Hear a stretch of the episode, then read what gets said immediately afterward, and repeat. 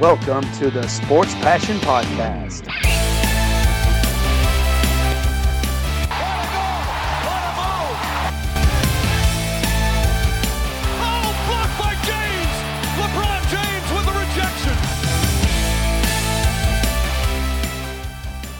Your host, Lars Marendorf. Einen wunderschönen guten Tag und herzlich willkommen zum Sport Passion Podcast. Das vorletzte Team steht an in der großen Vorschauserie auf die Saison 2020-2021 und das ist die Mannschaft aus der kanadischen Hauptstadt. Das sind die Ottawa Senators. Und die Ottawa Senators, die gibt es in dieser Version seit der Saison 1992, 1993. Es gibt auch eine Version vorher, eine Original Senators Version, die hat zu Beginn der NHL-Geschichte dort mit eingegriffen. Aber dieser Verein, diese Franchise, die gibt es eben seit 1992. Und die Ottawa Senators, die hatten, ja, wenn man sich die Vereinsgeschichte so anguckt, drei erfolgreichere Jahre, wenn man auf die Playoffs schaut. Da sind zu nennen die Jahre 2003, da waren sie im Conference Final. Dann die Saison 2007, das war die erfolgreichste der Vereinsgeschichte. Da waren sie tatsächlich im Stanley Cup Finale, damals rund um Daniel Elfelson die Mannschaft. Und da haben sie dann in fünf Spielen gegen die Anaheim Ducks verloren. Und es ist nochmal zu nennen die Saison 2017, wo sie gegen die Pittsburgh Penguins verloren haben, in sieben Spielen damals und in Verlängerung. Also da waren sie auch nochmal ganz, ganz, ganz nah dran an der Finalserie, aber sie haben bisher eben nur einmal das Stanley Cup Finale erreicht und auch noch nie dementsprechend den Stanley Cup gewonnen. Ja, und wenn wir dann eben schauen, wie sah es denn in der letzten Spielzeit oder in den letzten Jahren vielleicht eher, muss man ja sagen, dann aus? Dann ist es eben so, vier Jahre lang, seit vier Spielzeiten haben sie die Playoffs in der NHL nicht mehr erreicht. Das letzte Mal war eben diese Saison mit dem Konferenzfinale 2017. Seitdem warten sie auf den Einzug in die Endrunde. Waren siebter, achter, siebter und letzte Saison waren sie sechster in der North Division, der kanadischen Division, wie ich es immer sage. Von 56 Spielen 23 gewonnen, 28 verloren und fünfmal Overtime oder Shootout. Wenn man das so insgesamt sieht, war die Saison gar nicht mal so schlecht. Sie hatten einen vergleichsweise schlechten Start danach, aber haben sie sich so ein bisschen berappelt und gegen Saisonende wurde das fast immer besser, wenn man das so ein bisschen so sehen will als Verlauf. Sie hatten 155 Tore geschossen, das ist Platz 19. Das ist, denke ich, okay. Um, erstmal, wenn man bedenkt, wo sie wo sie dann insgesamt gelandet sind. Was ihnen natürlich das Problem bereitet hat, Spiele zu gewinnen, ist die Abwehr. 189 Gegentore waren es dann. Das ist Platz 28 in der Liga. Das ist also ein wirklich schlechter Platz.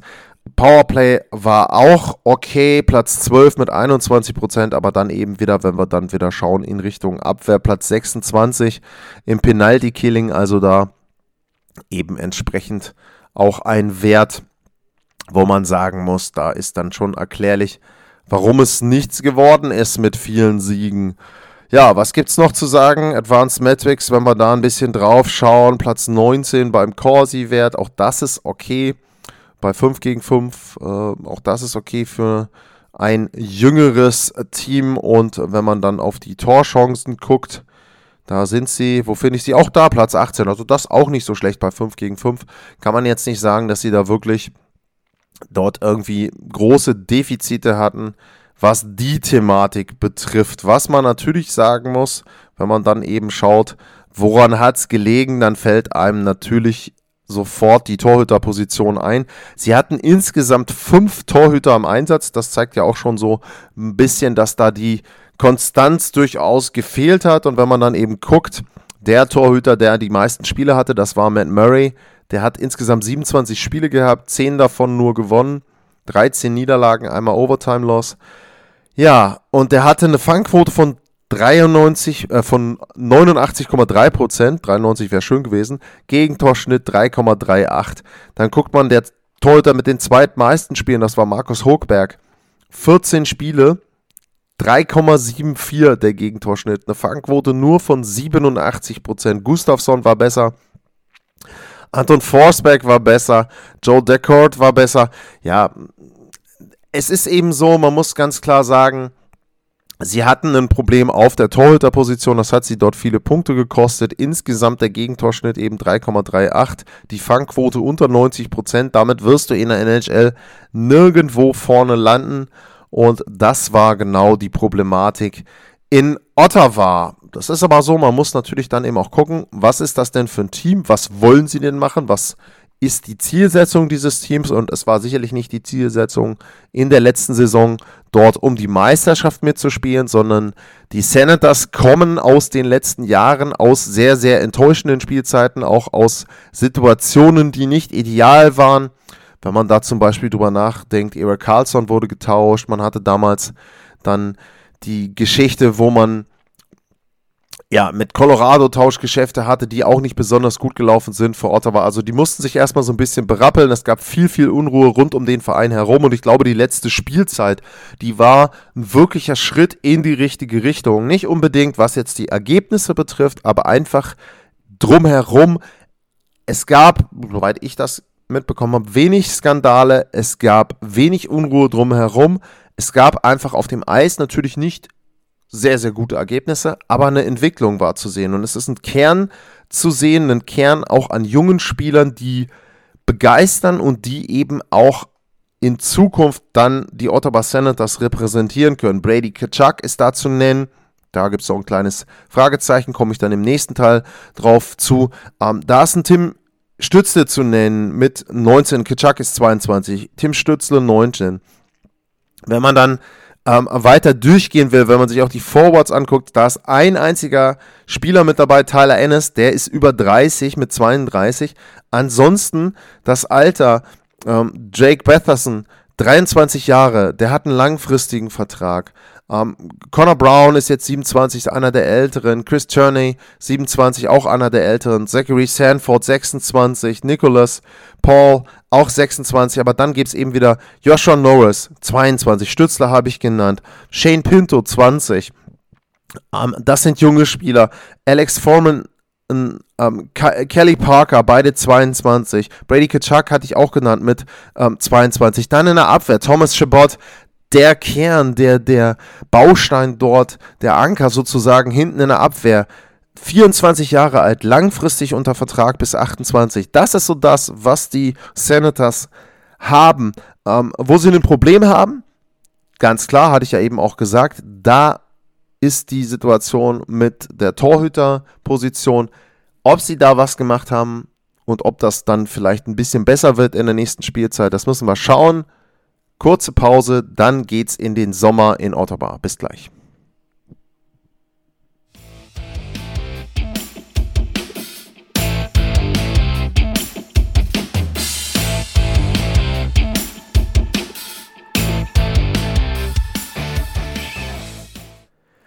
Zurück beim Sport Passion Podcast und jetzt schauen wir mal, was im Sommer passiert ist in Ottawa. Wir gehen erstmal auf die Spieler ein, die gegangen sind. Evgeny Dadanov wurde getauscht zu den Vegas Golden Knights. Logan Brown ist zu den Blues gegangen. Dann muss man gucken, ähm, Ryan DeSingle ist bei Arizona gelandet. Derek Stepan ist bei den Hurricanes gelandet. Wenn man dann guckt, wer ist gekommen, Nick Holden von den Golden Knights, Zach Sanford von den St. Louis Blues, ja, Pontus Aberg, ähm, Hetherington, das sind alle Spieler, da muss man nicht unbedingt groß erwähnen.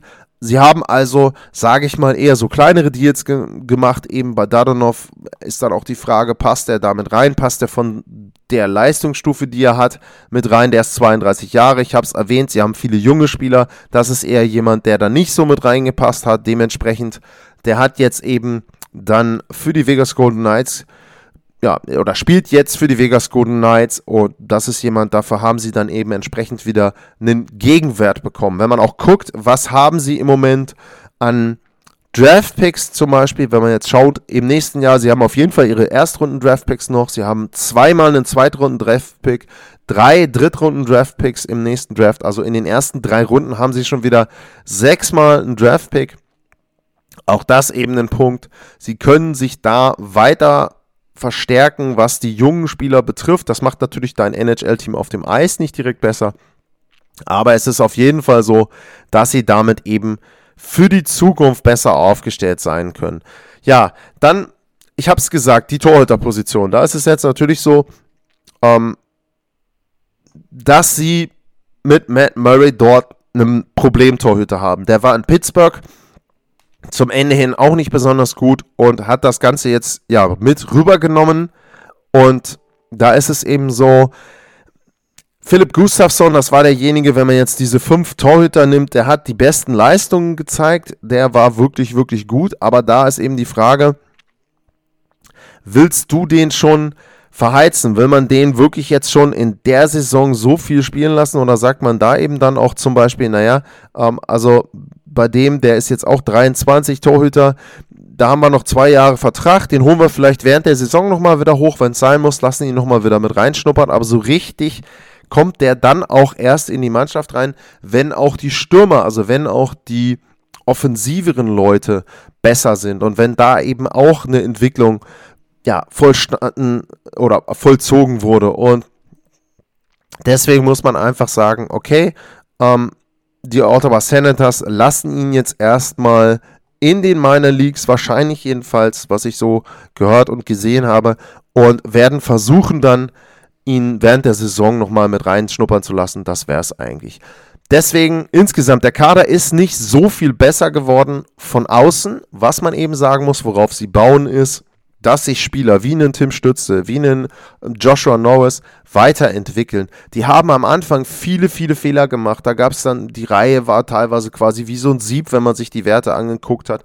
Defensiv überhaupt nicht gut. Ähm, dann haben die zwischendrin auch so nicht unbedingt gespielt. Das wurde aber alles im Verlaufe der Saison besser. Was heißt, man hat deutlich gesehen, auch schon in dieser Spielzeit letztes Jahr, wo sie sich ja aneinander gewöhnen mussten, wo eben Tim Stütze sein erstes Jahr hatte dort, da hat man genauso gesehen, dass die Zahlen einfach besser werden. Wenn man jetzt insgesamt guckt, ähm, zum Beispiel dann auch bei einem Norris, hat 56 Spiele gemacht, 35 Punkte, 17 Tore.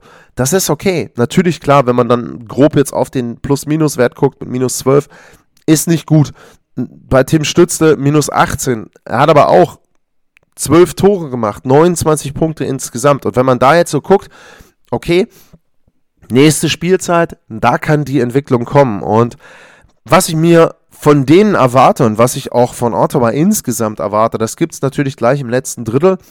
Aber wie gesagt, ich bin, das muss ich an dieser Stelle einfach auch mal sagen, ich finde es gut, was die Ottawa Senators machen und dass sie, glaube ich, einen besseren Weg eingeschlagen haben, als sie den die Jahre davor noch hatten. Es wirkt für mich strukturierter, es wirkt für mich sinnvoller, was dort passiert in Ottawa. Das war eben nicht immer so, wenn man die Spielzeiten vorher sich anschaut. Und ich glaube, dass sie mit ähm, Pierre Dorian und DJ Smith da jetzt auch ein bisschen Ruhe reinbekommen haben. Erstmal vorne im, im Front Office mit dem General Manager und dem Head Coach. Und dann muss man sehen, zu was es reicht. Dieses Jahr ist ja auch wieder eine andere Division. Das schauen wir uns gleich an. Kurze Pause und dann geht es weiter mit den Senators.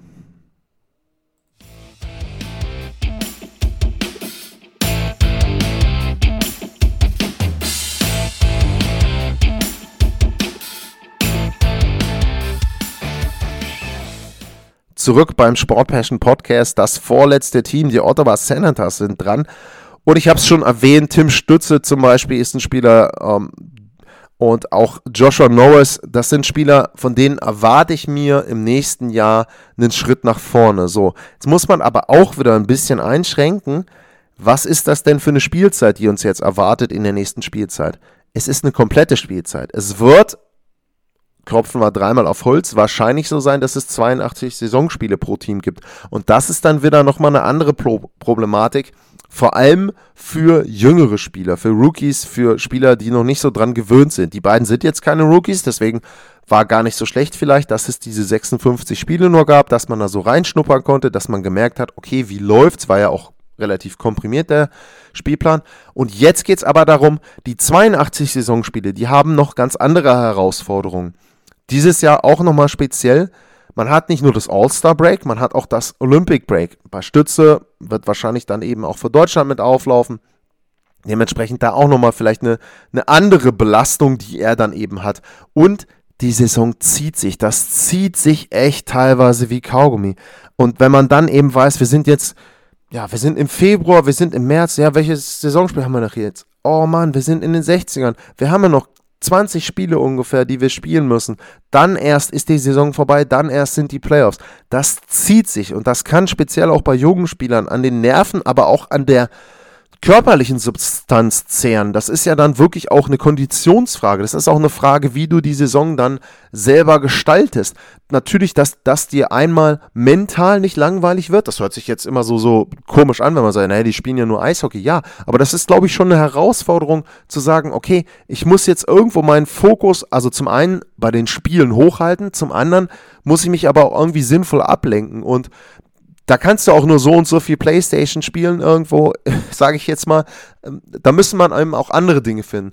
Also das ist eine Herausforderung wirklich für die Spieler, da eben entsprechend auch diese lange, lange Saison dort zu gestalten. Was erwarte ich mir von den Senators konkret auf dem Eis? Ich erwarte nicht mal, dass sich an den Punkten groß was ändern wird. Ich kann mir vorstellen, dass sie bisschen besser sind von der Winning Percentage. Punkte insgesamt werden sowieso mehr, weil ja auch mehr Saisonspiele zu absolvieren sind, dass sie ein bisschen besser werden bei der Winning Percentage. Aber einen extremen Schritt nach vorne erwarte ich jetzt nicht. Muss man eben auch wieder gucken, was sind denn für Teams in der Division und gegen wen kann man denn da wirklich gewinnen? So, da muss man sagen, die Buffalo Sabres fallen deutlich für mich nach unten ab. So, das ist ein Team, da müssen die Senators gucken, okay, von denen müssen sie sich ein bisschen absetzen. Da müssen sie schon Spiele gewinnen, da muss man lernen, auch Spiele gewinnen und zu entscheiden gegen schlechtere Teams. Die Red Wings sind auch eine Mannschaft, wo ich sage, die sind für mich qualitativ noch ein bisschen unter den Senators anzuordnen. Wahrscheinlich ist das so. Auch da muss man sagen, da sollten sie von den Spielen, die sie haben, mehr für sich entscheiden. So, und dann hast du natürlich in der Division, wenn du dann guckst, die anderen Teams, ich meine, an Toronto brauchen sie sich nicht messen, Boston nicht, Tampa Bay nicht, Florida nicht. Das sind Teams natürlich, da musst du dich dran orientieren, da musst du versuchen, klar auf das Niveau zu kommen und da auch mal ein oder das ein oder andere Spiel zu gewinnen, Punkte mitzunehmen, denen das nicht einfach zu machen. Das sind so die Ziele, die man da haben muss. Ähm, und die Canadiens vielleicht noch eine Mannschaft auch lokal, auch ja relativ nah dran, eben wo man sich dann auch im kanadischen Markt noch dran orientieren kann, dass man da vielleicht mal denen wehtun kann, dass man da eben auch sagen kann, hey komm, die großen, die traditionellen Vereine wie eben Montreal und dann vielleicht auch manchmal Toronto, da muss man wirklich wehtun, dass man denen hilft. Und ansonsten muss man natürlich auch sagen, auch das wäre eine komplett andere Situation für alle Teams in der Liga. Du spielst nicht nur in deiner veränderten Division, in der alten Division wieder, sondern du spielst auch wieder insgesamt. Das heißt, auch das ein Punkt. Ich hatte es jetzt e-, eben erwähnt, die 82 Saisonspiele. Auch letztes Jahr war es ja so, die Roadtrips, also ich drifte jetzt so ein bisschen beim Thema Ottawa ab, aber ich glaube, dass das auch ganz interessant ist. Auch die Roadtrips sahen ja letztes Jahr anders aus als ein normaler Roadtrip. Letztes Jahr hattest du dann ja teilweise zwei, oder ich sag mal, meistens mindestens zwei Spiele an dem Ort. Teilweise hattest du ja sogar drei Spiele hintereinander gegen andere Mannschaften. Das heißt also, dass es da so war, du warst auch da dann wieder lokal in einem Ort. Du warst dann vielleicht, ich sag jetzt mal, sechs Tage lang in einem Hotel, sechs Tage lang in einer Gegend. Das ist ja auch was anderes als, ja, du spielst jetzt, okay, dann kurze Reise, wir sind dann in Montreal. Und dann geht's aber. Dann spielst du einmal in Vancouver, dann spielst du einmal in Seattle, dann spielst du den, da gehst du die Westküste runter, dann spielst du in San Jose, dann spielst du in Anaheim, in Los Angeles, du fährst nach Vegas, du fährst rüber nach Colorado, also ein riesen Roadtrip zum Beispiel, sowas kann ja auch dann durchaus passieren. Und das ist dann auch wieder eine ganz andere Geschichte, wo du dann zwei Wochen unterwegs bist oder so, hast deine sieben Spiele die du dann da absolvierst, vielleicht sogar acht Spiele, je nachdem wie der Spielplan ist. Und da bist du dann aber plötzlich jeden Tag in einer anderen Stadt. Auch das wieder für junge Spieler vollkommen andere Situation als, sag ich mal, wir sind sieben, acht Tage zu Hause, wir sind sieben, acht Tage in einer Stadt. Wir sind sieben, acht Tage zu Hause, wir sind sieben, acht Tage in einer Stadt. Also das ist eben sowas. Das sind auch die Dinge, die jetzt in der Saison auf die Senators zukommen. Da müssen sie sich orientieren. Sportlich gesehen, ich erwarte keine große Verbesserung, es sei denn, sie machen irgendwas in der Torhütersituation. Ähm, Matt Murray ist für mich schlecht. Matt Murray wird für mich auch nicht wieder wirklich besser werden. Er wird vielleicht bessere Statistiken da haben, auch leicht, weil die Abwehr insgesamt, weil die Spieler insgesamt besser werden. Ein Stütze wird besser defensiv spielen, ein Norris wird besser defensiv spielen, die hatte ich erwähnt. Die werden nicht so schlecht sein wie in der ersten Saison, das hat man aber auch, auch das habe ich schon gesagt, im Verlauf der ersten Saison auch schon gesehen. Also ich erwarte von Ottawa einen kleinen Schritt nach vorne, was Ergebnisse betrifft, einen großen Schritt nach vorne, hoffe ich auch einfach, was Leistungen betrifft. Auch da ist es so, hört sich vielleicht komisch an, Ottawa war immer so ein Team, was man auch in der NHL, hatte ich so das Gefühl, das hat so keiner so richtig gemocht. Ähm, ich muss halt sagen, ich würde mich freuen, wenn die wirklich, wirklich besser werden. Also das wäre für mich echt ein Punkt, wo ich sage, ja, das wäre wirklich gut. Um, ähm, ich finde auch, dass das ein Team ist, auch mit Tim Stütze, das nochmal ein bisschen andere Farbe da auch reinbringen kann. Eben nicht so dieses ganz traditionelle, manchmal auch etwas nervige, was dann die anderen Franchises aus Kanada betrifft. Und da würde ich hoffen, wenn Ottawa langsam auch wieder besser wird. Einen großen Punkt muss ich noch erwähnen, bevor ich die Sendung für die Senators abschließe. Brady Kachuk hat noch keinen Vertrag. Der ist 22, hatte ich erwähnt, ist Restricted Free Agent. Das heißt, die Rechte liegen bei den Senators. Stand aktuell, kurz vor Saisonbeginn, hat er keinen Vertrag. So. Und da ist natürlich dann eben nochmal wieder ein Punkt, wenn der spielen kann, wären sie qualitativ wirklich besser. Wenn der nicht spielen kann, dann ist da auch nochmal ein kleiner Rückschritt zu erwarten. Ich gehe aber davon aus, dass man diesen Vertrag auch innerhalb der ersten Wochen dann während der ähm, Saison dann wirklich unter Dach und Fach bekommt. Das wäre auch sehr, sehr schade, finde ich, für das Team, wenn dann plötzlich einer, der diesen nächsten Schritt schon so ein bisschen gemacht hat in der Entwicklung, wenn der dann plötzlich wieder fehlen könnte oder fehlen würde, weil das ist jemand, an dem können sich dann eben die Jüngeren wirklich orientieren, weil der für mich eben schon etablierter ist als NHL-Spieler, hat ja auch schon dann, wenn man das direkt vergleicht mit den anderen, schon mehr Spiele gemacht. Dritte Saison hat zweimal schon über 20 Tore gemacht. Letztes Jahr auch 17 Tore in nur 56 Spielen. Also der wäre auch zum Beispiel jemand, wo man sagt, wenn es gut läuft, könnte der vielleicht sogar in die Richtung 30 Tore kommen. Und da wäre es schon gut, wenn er dann jetzt eben nicht mehr fehlen würde, sondern wenn er dann eben auch entsprechend dann von Anfang an für die Ottawa Senators auflaufen kann. Ottawa, ein interessantes Team. Schaut ihr euch an. Ich glaube, die spielen eine ganz interessante Art Eishockey ich finde einen guten Stil, einen ehrlichen Stil, den sie spielen wollen. Hartes Eishockey in dem Sinne auch, also nicht unfair, sondern ähm, ich glaube, einen wirklich guten Stil und dementsprechend, ich schaue mir auf jeden Fall ein paar Spiele der Senators an zu Saisonbeginn und dann gucken wir mal, wie sich das da weiterentwickelt. Ja, ansonsten, das war das vorletzte Team und das letzte Team, das ist eines der traditionsreichsten in der NHL, das sind die Montreal Canadiens und die gibt es in der nächsten Folge. Vielen Dank fürs Zuhören. Vielen Dank fürs Bewerten. Und da eben, ich habe es auch schon erwähnt, ein Riesendankeschön an diejenigen, die dort eben entsprechend, ja, die Reviews auch hinterlassen haben bei Apple. Das führt unter anderem dazu, dass ich jetzt relativ weit oben gelandet bin mit dem Podcast bei den Hockey Podcasts in Germany. Ist einfach schön und da kann man eben, wie gesagt, ich habe es auch schon gesagt, wenn man da Interviews stellt und sagt dann hier, passt mal auf, guckt mal da, äh, da bin ich vorne mit dabei. Das ist also ein Podcast, den die Leute sich auch anhören, den die Leute auch gut finden. Das hilft bei sowas immer. Vielen Dank dafür. Ansonsten at Lars-Mar, wenn ihr Fragen habt, ich habe es schon erwähnt, es geht jetzt in Richtung reguläre Saison. Da wäre es natürlich für mich auch sehr, sehr interessant zu wissen, was wollt ihr da denn hören? Die Vorschauen, das war ja dann relativ einfach, weil ich wusste, für jedes Team berichte ich euch was. Jetzt geht es eben darum, was wollt ihr denn da wissen, auf was soll ich da eingehen? Vielleicht auch Interviewwünsche. Also, ne, ich kann es versuchen, wird vielleicht nicht immer unbedingt dann ein Spieler werden oder ein Offizieller, aber auch bei Journalisten aus den Städten, da kann man ja immer sehr, sehr sinnvolle Fragen stellen. Also auch das bitte gerne äußern. Ich möchte die Sendung so gestalten, dass das den Leuten gefällt, die sich das anhören. Und ansonsten, wie immer, bleibt gesund. Vielen Dank fürs Zuhören. Bis zur nächsten Folge. Ciao.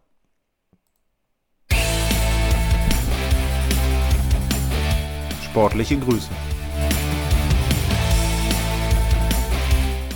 Das war's, euer Lars.